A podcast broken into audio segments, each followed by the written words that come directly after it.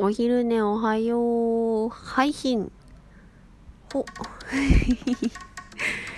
すいすいすいすいすいすいすい。えっとね、30分のお昼寝のつもりが2時間寝ました。すいすい水餃子ですね。寝起きなんで、いつにも増してゆるゆるやっていきたいと思います。お便りたくさんいただいております。イェイヒューヒューヒューヒューヒュー自前でやりますよ。効果音使わずにね。なぜかはわからん。ということで、一発目お便り紹介したいと思います。やすみさんからいただいております。やすみさんね、他にも一つ、二つ、三つ、これからお便りいただいてますのでね、全部読みますよ。全部読みますよ。うふふ。よし、覚悟してくださいね、やすみさん。まず第一弾。てれ。かわいいおにぎりですね。真似します。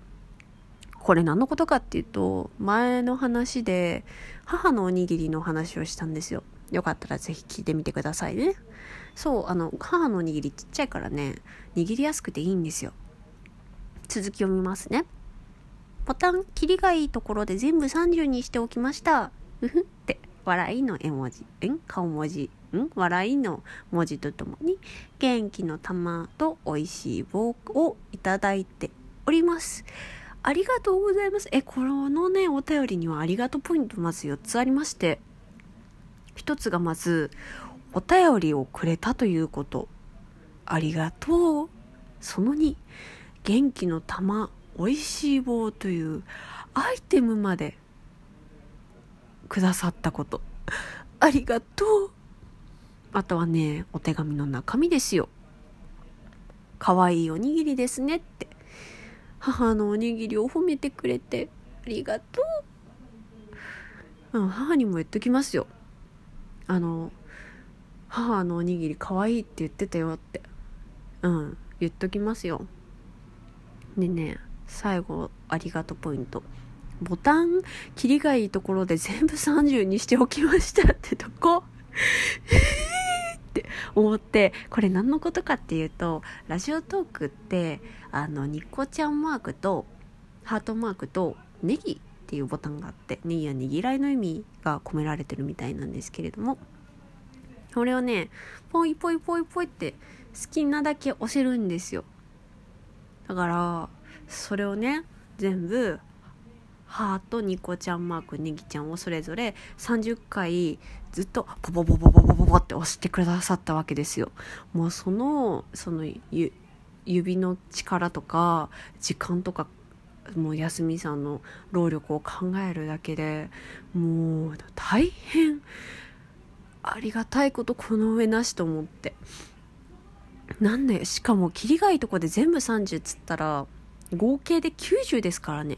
一人で100回近くボタンを押すの何事？と思って。いい意味でだよ。いい意味でですよもちろん。えなんかそんなに得の高い人がこの世の中にいたんだと思って。本当にありがてえ。お手紙だけじゃなくって内容とかもありがたい。ありがたい。大変ありがたい。お便りとなっております。のでまずこれを紹介したかったんですよ。ありがとうございます。では続きましてのお便りを読みますケイリンさんからお便りいただいておりますこんにちは。背伸びしない読書の会、楽しく聞きました。これも前配信したやつですね。あの、背伸びしない読書の話ということでお話ししました。漫画やダイジェスト版、いいですよね。ガチで古い作品だと、エンタメでも上調だったりしますし、ところで私もガチガチの文系だったのですが、就職したら配属先がなぜか電産化で困惑しました。昔の話なので、やったのはこぼれとかでしたが、え、ケイリンさん、コボラーだったんですか？え、えええー、すげえテンション上がってるオール。続きを読み上げます。今の言語のことは全然知りませんが、自動書を探すという発想になるほどと思いました。プログラミングでなくても、今後新しいことを学びたいと思ったら、自動書から探してみようと思います。ありがとうございました。美味しい棒とともにいただいております。このねまたねこの私のためにというとおこがましいんですけどあの一生懸命さ文字をポチポチと打ってねこんなたくさんのあのお便りの感想をいただけるっていうのはとってもとってもとってもありがたいなって思います。あとケイリンさんこぼるやってらっしゃったんですね。私も最初の配属先こぼるでしたよ。でねずっとそこにあの糸止めなんだろうずっとお前そこでずっと働けみたいなここの長になれって感じであの配属されたんでええー、と思ってやだよ私一生こぼるって思って。で逃げ出しましたよ。今はね Java とか SQL とかいじっております。うんとねこぼるが悪いわけじゃないんですよ。こぼるっていうのはあのいわゆるレガシーって呼ばれているプロジェクトとか資産に多く使われてるんですよ。レガシーって英語ですよ。日本語訳すると伝統とかそういうものです。一気にこぼるかっこよくない？レガシーシステム？レガシーうん。レガシーシステムによく使われている言語なんですよね。あのそそのななんで伝統っていうあの頭に伝統というものが付けられているかっていうのはもうこぼるっていうのは大きくて古くからあるようなそのプログラムで何て言ったらいいのかな金融系とか観光庁とかで多く使われているんですよねだからあのとりあえずこぼるが分かってれば食いっぱぐれないっていう風に言う人もいるくらいあのこぼるっていうのはまああの身近というかあの私たちの生活の奥深くにずっと流れ続けているそういう言語なんですよ。ただこぼるからあの別の言語に移動しようっていう動きもちょこちょこあるんですよね。やっぱりこうあのシステムが大きく膨れ上がりすぎたから再構築したいなだとかあとはね普通に画面とかが見づらいんですよねこぼれだと。だから画面だけでも別のプログラムで動かせるようにならないかなとかあのということでこぼるから Java にくら替えしたりだとかあとは単純にうんとこぼるよりもあのうーん分かりやすい言語っていっぱいあるのでそういうのでもねあのなんだろう資産の移行というか作り替えというかが起きているそという側面もあります。ただねまあそんな作り変えるお金も時間もないんだったらずっとコボルは使い続けられますしコボルが使い続けられている限りはまあ食いっぱぐれることはないし多分ずっと食いっぱぐれることはないと思うしあの古い言語だから悪いとかないからね。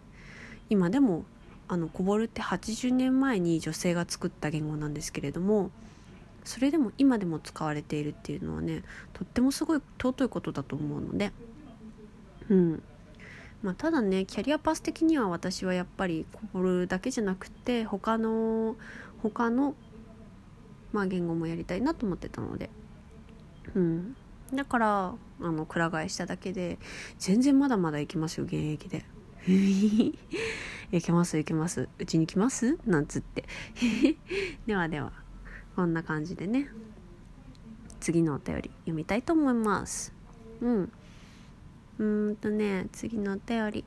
またまたやすみさんからお便りいただいております。イエイ。いきますね。高校の自由研究で安倍の生命を調べた私が通りますよ。にっこり。えガチじゃん。え私中学だからやっぱ中二病のノリがさ抜けなくって。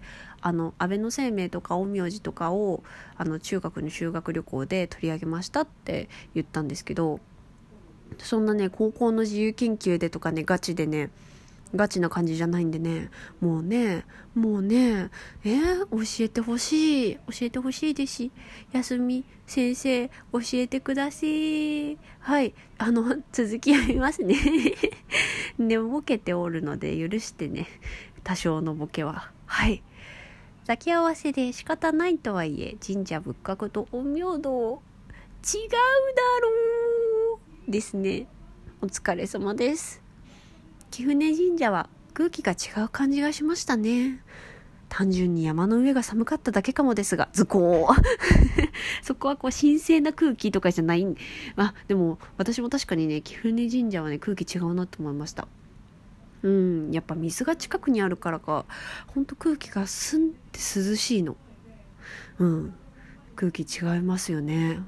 いや、寒いのもあるかもしれませんけど、うん、空気やっぱ違ったと思いますよ。うん。ああ続き読みますね。ああ遠く聞いてたら京都に行きたくなりました。ちなみに日光は地元なのでぜひまたいらしてください。え行く。すぐ行く。走っていく。え走っては無理だがなんかこう世界が平和になったら日光行きたいなって思います。日光ね。あのー、もうねこの年になったら温泉の良さがやっと分かってきたというか。この年というか20代。うん社会人になってからかな。なんかこうゆったりと湯船に浸かる幸せというものがねしみじみと味わえるようになりましたので。ぜひぜひね日光もまたちゃんと調べていきますよ。東照宮とかね。いろいろあると思うのでまたあの徳川の埋蔵金でも探してまあ金持ちになって安見さんに美味しい肉を食べさせてあげたい。えマジで行きますよ日光。行く時になったら言いますね。あなんかお便りねまだまだあるんですけどなんか3通しか紹介できなかったからまた次回に回しますね。それでは今日はこの辺で皆さんいい夢見てください。